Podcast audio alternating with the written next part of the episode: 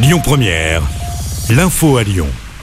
Bonjour Christophe et bonjour à tous. Une enquête ouverte à Lyon après la chute d'un jeune homme de 24 ans. Les faits se sont déroulés le soir d'Halloween, dans la nuit de lundi à hier, dans le 6e arrondissement de Lyon. Le jeune homme est tombé d'un balcon situé au troisième étage d'un immeuble sur lequel il s'amusait avec des amis selon le progrès. La victime a été hospitalisée dans un état grave. Un procès s'ouvre aujourd'hui devant les assises du Rhône à Lyon celui d'une femme de 50 ans. Elle avait tué son mari d'une balle dans la tête pendant qu'il dormait.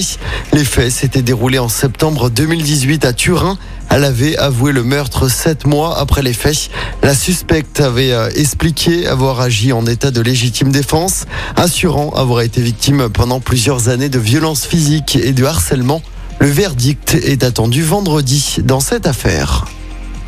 Dans l'actualité également, ce record, le mois d'octobre qui vient de se terminer, a été le plus chaud jamais enregistré en France.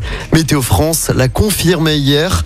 Il a fait 3,5 degrés de plus que les normales de saison, avec des pics à plus de 32 degrés dans le sud-ouest lors des 15 derniers jours.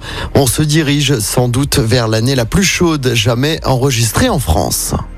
On passe au sport en football. Marseille éliminé de toute compétition européenne après sa défaite hier soir face à Tottenham en Ligue des Champions. Une défaite 2-1 au Vélodrome avec un but pris dans les derniers instants du match qui prive Marseille d'une qualification en Ligue Europa. Marseille qui recevra d'ailleurs l'OL. Ce sera dimanche soir en championnat. Et puis en tennis, la très belle victoire de Caroline Garcia au Masters pour son entrée en lice dans ce tournoi qui réunit les huit meilleures joueuses du circuit.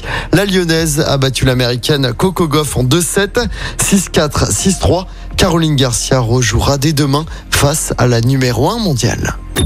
Écoutez votre radio Lyon Première en direct sur l'application Lyon Première, lyonpremière.fr et bien sûr à Lyon sur 90.2 FM et en DAB+.